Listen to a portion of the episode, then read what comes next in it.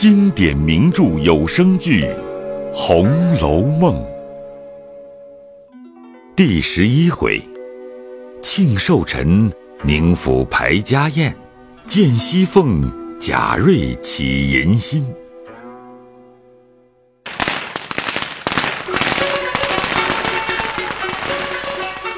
话说是日，贾敬的寿辰，贾珍先将上等可吃的东西、稀奇些的果品装了十六大捧盒，着贾蓉带领贾下人等与贾敬送去，向贾蓉说道：“你留神看太爷喜欢不喜欢，你就行了礼来。你说我父亲遵太爷的话未敢来，在家里率领何家都朝上行了礼了。”贾蓉听罢，即率领家人去了。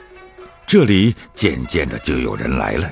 先是贾琏、贾强到来，先看了各处的座位，并问：“有什么玩意儿没有？”我们爷原算计请太爷今日来家来，所以并未敢预备玩意儿。前日听见太爷又不来了，现叫奴才们找了一班小戏儿，并一档子打十番的，都在园子里戏台上预备着呢。伺候。邢夫人、王夫人、凤姐儿、宝玉都来了，贾珍并尤氏接了进去。尤氏的母亲已先在这里呢，大家见过了，彼此让了座。贾珍、尤氏二人亲自递了茶，阴笑说道：“老太太原是老祖宗，我父亲又是侄儿，这样日子啊，原不敢请他老人家。但是这个时候。”天气正凉爽，满园的菊花又盛开，请老祖宗过来散散闷儿，看着众儿孙热闹热闹，是这个意思。谁知老祖宗又不肯赏脸。凤姐儿未等王夫人开口，先说道：“老太太昨日还说要来着呢，因为晚上看着宝兄弟他们吃桃，老人家又嘴馋，吃了有大半个。”五更天的时候，就一连起来了两次。今日早晨略觉身子倦些，因叫我回大爷，今日断不能来了。说有好吃的要几样，还要很烂的。我说老祖宗是爱热闹的，今日不来必定有个缘故。若是这么着，就是了。王夫人道：“前日听见你大妹妹说。”荣哥媳妇儿身上有些不大好，到底是怎么样？尤氏道：“他这个病得的也奇，上月中秋还跟着老太太太太们玩了半夜，回家来好好的，到了二十后，一日比一日觉懒，也懒带吃东西。这将近有半个多月了，近期又有两个月没来。”邢夫人接着说道：“别是喜吧？”正说着，外头人回道：“大老爷、二老爷并一家子的爷们都来了，在厅上呢。”贾珍连忙出去了。这里尤氏方说道：“从前大夫也有说是喜的。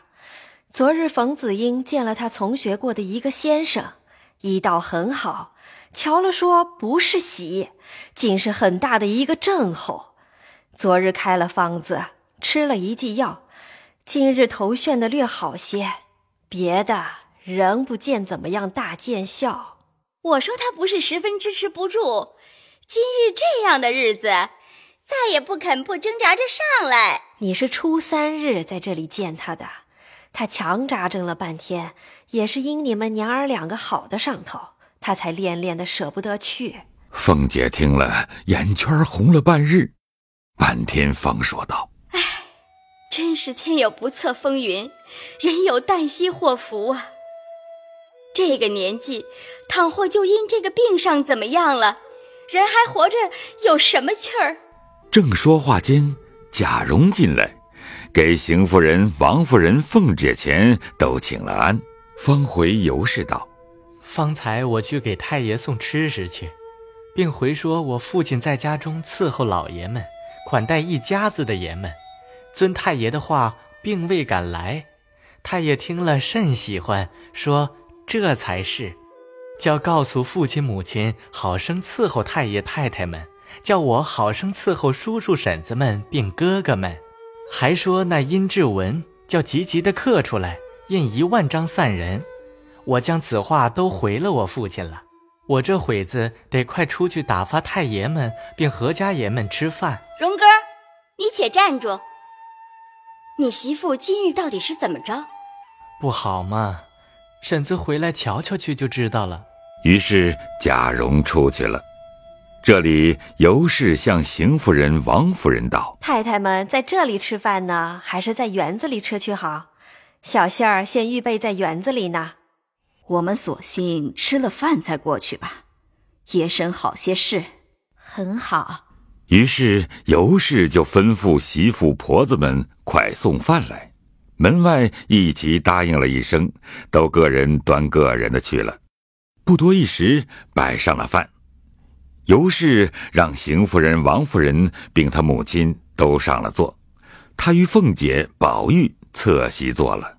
邢夫人、王夫人道。我们来原为给大老爷拜寿，这不竟是我们来过生日来了吗？凤姐说道：“大老爷原是好养静的，已经修炼成了，也算的是神仙了。太太们这么一说，这就叫做心到神知了。”一句话说的满屋子里的人都笑起来了。于是尤氏的母亲。并邢夫人、王夫人、凤姐儿都吃毕饭，漱了口，净了手，才说要往园子里去。贾蓉进来，向尤氏说道：“老爷们并各位叔叔、哥哥、兄弟们也都吃了饭了。大老爷说家里有事，二老爷是不爱听戏，又怕人闹得慌，都才去了。别的一家子爷们都被脸二叔并强兄弟让过去听戏去了。”方才南安郡王、东平郡王、西宁郡王、北境郡王四家王爷，并镇国公牛府等六家，中靖侯石府等八家，都差人持了名帖送寿礼来，俱回了我父亲，先收在账房里了。礼单都上上档子了，老爷的领谢的名帖都交给各来人了，各来人也都照旧立赏了，众来人都让吃了饭才去了。母亲该请二位太太、老娘、婶子都过园子里坐着去吧。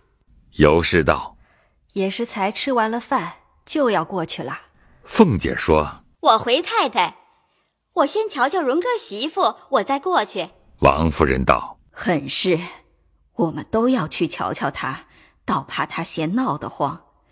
说我们问他好吧。”尤氏道：“好妹妹，媳妇儿听你的话。”你去开导开导他，我也放心。你就快些过园子里来。宝玉也要跟了凤姐儿去瞧秦氏去。王夫人道：“你看看就过去吧，那是侄儿媳妇。”于是尤氏请了邢夫人、王夫人并她母亲都过惠芳园去了。凤姐儿、宝玉方和贾蓉到秦氏这边来。进了房门，悄悄地走到里间房门口。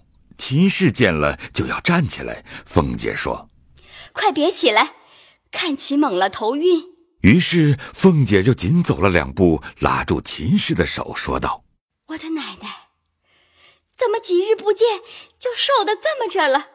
于是就坐在秦氏坐的褥子上。宝玉也问了好，坐在对面椅子上。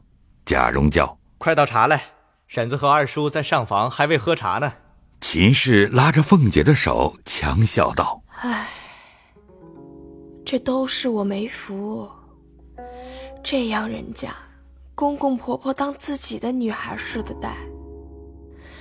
婶娘的侄儿虽说年轻，却也是他敬我，我敬他，从来没有红过脸儿。就是一家子的长辈同辈之中，除了婶子，倒不用说了。”别人也从无不疼我的，也无不和我好的。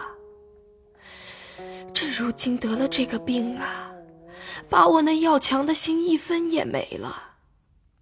公婆跟前未得孝顺一天，就是婶娘这样疼我，我就有十分孝顺的心，如今也不能够了。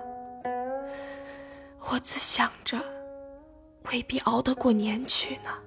宝玉正眼瞅着那《海棠春睡图》，并那秦太虚写的“嫩寒锁梦因春冷，芳气笼人是酒香”的对联，不觉想起在这里睡上觉，梦到太虚幻境的事来，正自出神，听得秦氏说了这些话，如万箭穿心，那眼泪不知不觉就流下来了。